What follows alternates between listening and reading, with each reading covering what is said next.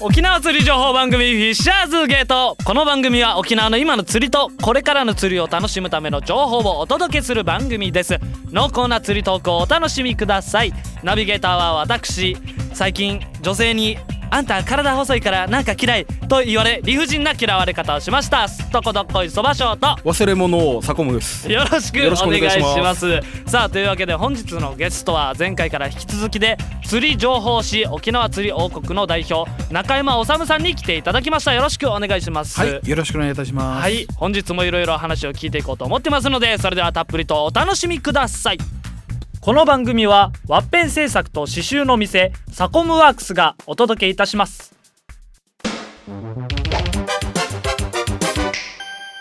さあ早速始まりました。というわけで本日のゲストは前回から引き続きで釣り情報誌沖縄釣り王国代表の中山治さんに来ていただきました。よろしくお願いします。ははい、よろしくお願いいたしよろます。しくお願いします。さあというなんで笑ってる もう我慢できんな。じゃあ鳴らすいつも鳴らすタイミングこっちでずっとリール構えてるから鳴らすんかなって待ってたら全然鳴らさないんで。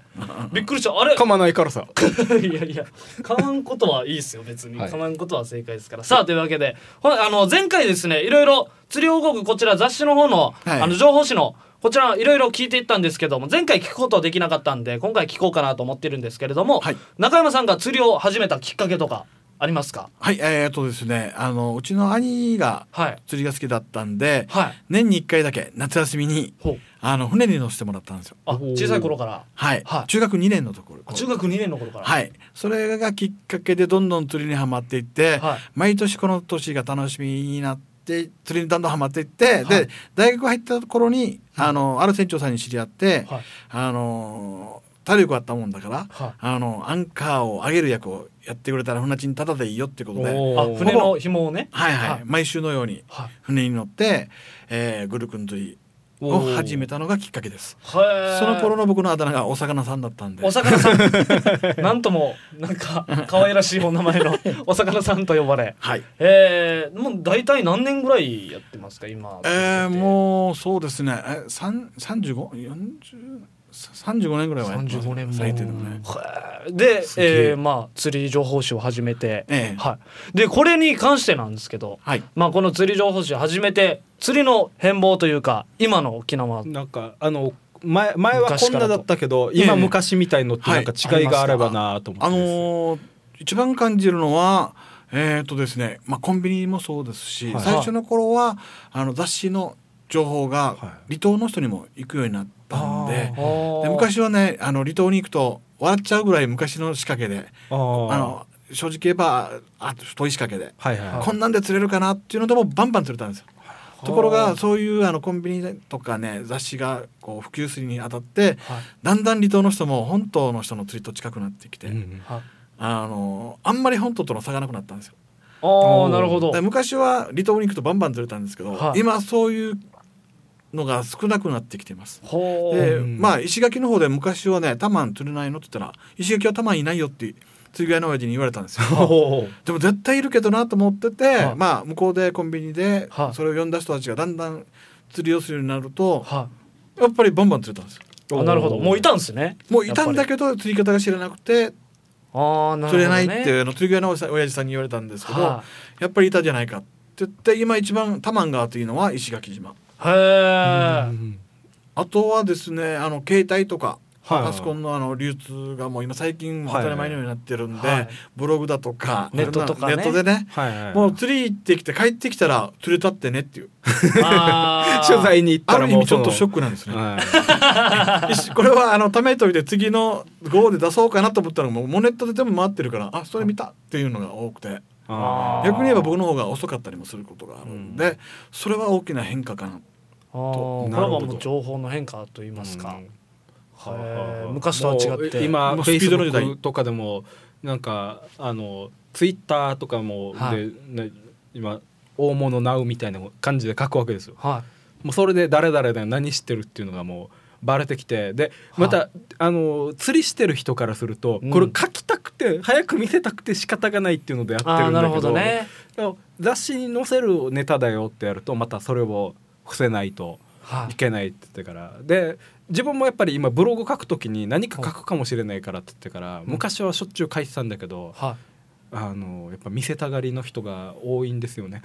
ただ見せたいんだけど、うん。ポイントを隠したいっていう人が多いんですよ、うんなるほどね。そうそうそう。自慢はしたいけどね、うん。自分のポイントには来てくれるなよっていうのが多いんですけど、あやっぱ皆さんもポイントはうん。あの守って。じ自分自体ははい。個人的には割と来てもらっても大丈夫だったんだけど、おー。そそこでなんかあの他のやっぱりともそこ釣り場の友達が多くてからいやその仲間が「はい。いやなんか嫌だからちょっと」っていう風になるとなんか書けねえよなまたなんかちょっとね、生きにくいみたいな感じの話になってしまいますよね。そうそうそう。これねそういうのもあるから。雑誌でもねやっぱりあのやっと見つけたポイントなのにはい。で俺がしカメラ持ってうろうろしてるじゃないですか、はい。お願いだからバラさないでちょうだいっていうのは ああむあります。難しい。ーえあるんすか？ありますあります。もしくは逆に脅かされたりとかね。本当に脅しかけられたりとかね。でもそれぐらいポイントっていうのはあの磯釣りの場合は特にもう80%ぐらいポイントで決まるようなもんだから、うん。あので苦労して見つけたポイントがすぐバレてしまうっていうのは気持ちはとてもよくわかるんで、うん。はできたらあのその人の意向にそういうように取材はしてきてるんですけど、はい。僕らも商売なんでね、うん。まあ。る程度まあもうもうそろそろみんなにバレてくるなっていう時にはもうバラします。ほー。本当にもうそういうバラしてほしくない人がいっぱいいる時ははい。見て見ぬふうにしてます。ああなるほどつる辛いあれですね。難しくてね だから昔はねあの要するにうちの協力者とか、はい。い。っぱいいてくれるんで、はい。あのどんどんポイントばらしてもいいよっていうことでうん。やってたんですけども、まあ、これ後からに後からもつながるんですけどあの一部の釣り人がマナーの悪い人がいて、はい。散らかしたりとかはい。するんで、はい。立ち入り禁止になったりとかね、あそういうだ弊害が出てきたんで、今ね正直もうポイントをどんなふうなタイミングでばらすかっていうのが僕らにとって難しいところです。ああなるほど。これもまた難しい難しい話ですけどね、うん難しくもあって。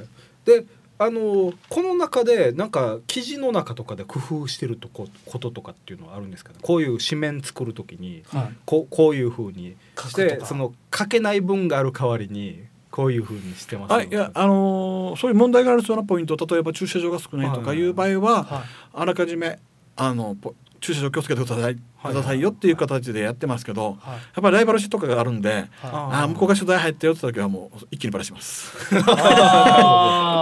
一応はできるだけもうそういう微妙なポイントっていうのはなるべくばらさないようにしているんですけど、はい。あとはまあそこにやっぱりゴミ問題が一番大きな問題なんですけど、なるべく一分添えてはい。散らかさないように持ちゴミは持ち帰りましょうねっていうのは気をつけているつもりでいいです。はいはいはい。あーなるほど。そういう一言もあって、まあはい。ポリシーというか、あの自分昔どっえーっと投稿をやってた時に、はえーっとお願いしたことがあって、はい。あのこれちょっとお願いできますかって。あの釣り場のゴミの写真一緒に載せたらどうですかねって言ったらやってくれて、おうん。すげえ。そしたらここのポイントで紹介するのは、はい。あのやったらそこのゴミが落ちてたらそのゴミの写真も一緒にあの載せて撮って。くれって言って、はい。でその後あの小耳に挟んだのは取材行った時にゴミ袋持って帰るんだよだけどそうややってるからこそ雑誌ってやっぱり、うん、みんなのみんなの教科書なんだなと思って。もう釣り人の人たちも強化されていきますしね、うんうん。その雑誌を見て。あだーからネットで普及しすぎたのは、はあの情報がすぐ伝わるのはいいけどう。そういうところをやらない人が結構あのい、増えてきてるんですか、うん。でもちろん気を使う人もうん。中には出てきてるっていういいところもあるけど、はい。それをどこかで教えるっていうのを、えー、と作るっていうのが、まあ、この番組もそうだし、まあそうですね、うん、一番教科書あ釣り王国さんじゃないかなと。いい教科書。はい釣り人たちの教科書。教科書。出ました。いただきました。ありがとうございます。自分も釣り始めた時に読んではものすごくやっぱり勉強になりました。一番勉強させていただいたいはあ。の用語を解説したりするとかっていうのが もうわからない用語。なんかあの用語の話がちょっと、えっと、触れられればなと思うんですけど、多分ね釣り始める時に一番あの最初の関門が用語だと思うんで、はい。は僕ら普通に当たりがあって合わせてどうのこうのって言うんですけどね、あれもね逆に雑誌的に言うと本当に超初心者のためには「魚が引いたら竿を上げて」とか書いたら全然読んでる人だと ああなるほどね。野球をあの全部日本語でっていうような感じあです。で坂本さんがやってる釣りはあまりにもマニアックすぎて、は一般の釣り人だと難しくて何言ってるか分からないっていう。込めないというか。僕らが狙ってるのはちょうど真ん中ぐらいで。いいラインのやつで。はい。はあ一番そういろんなあの初心者向けに落としてみたり上げてみたりしたんですけど、はい。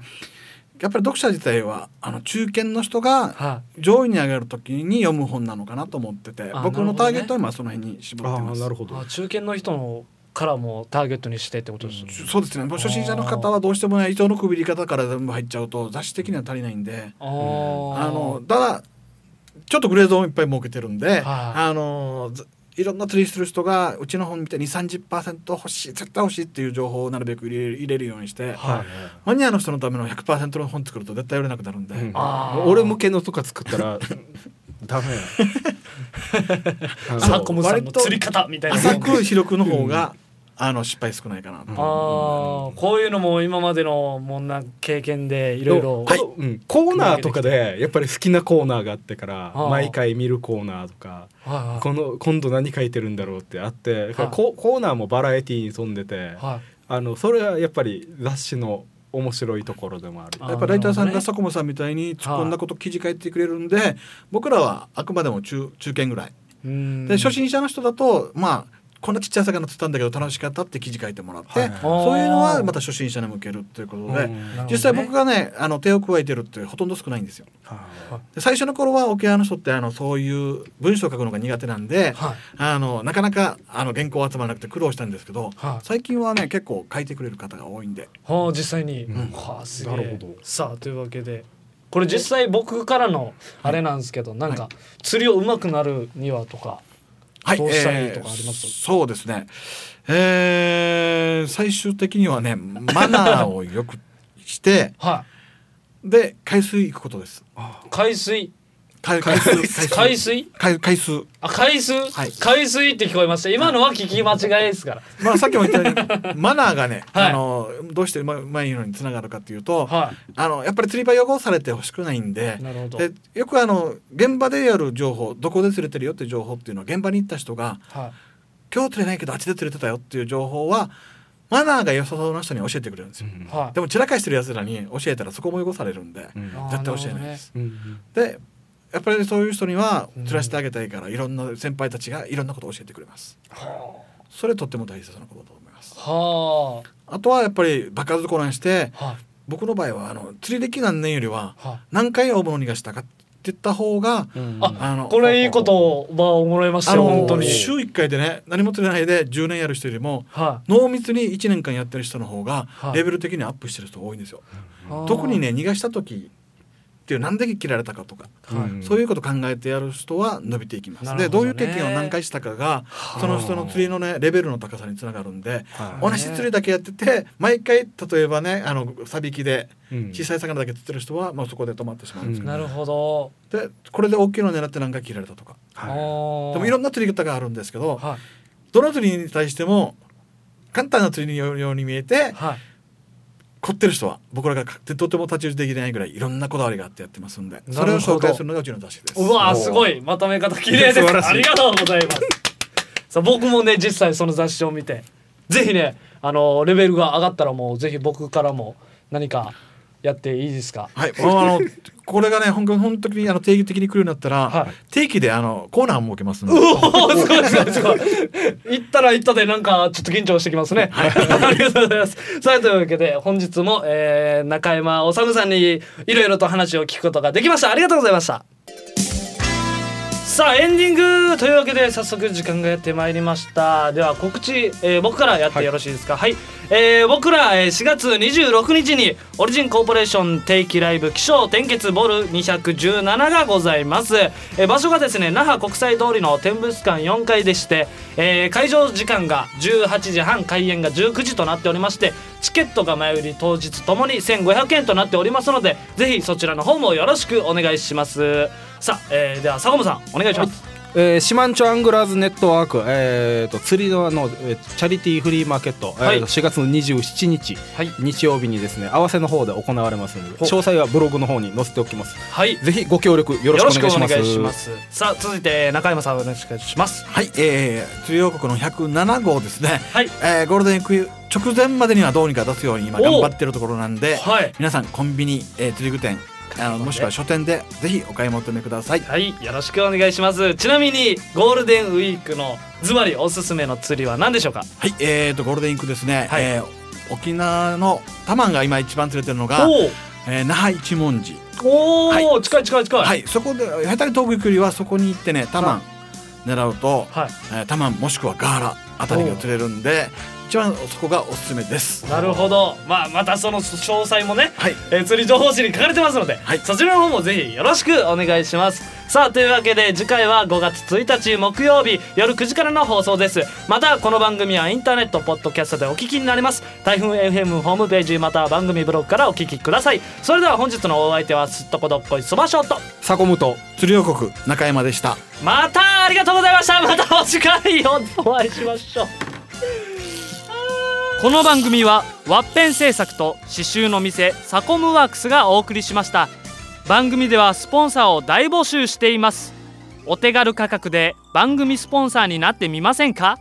詳細は台風 FM 電話番号050-3539-1178またはウェブでフィッシャーズゲートを検索してください。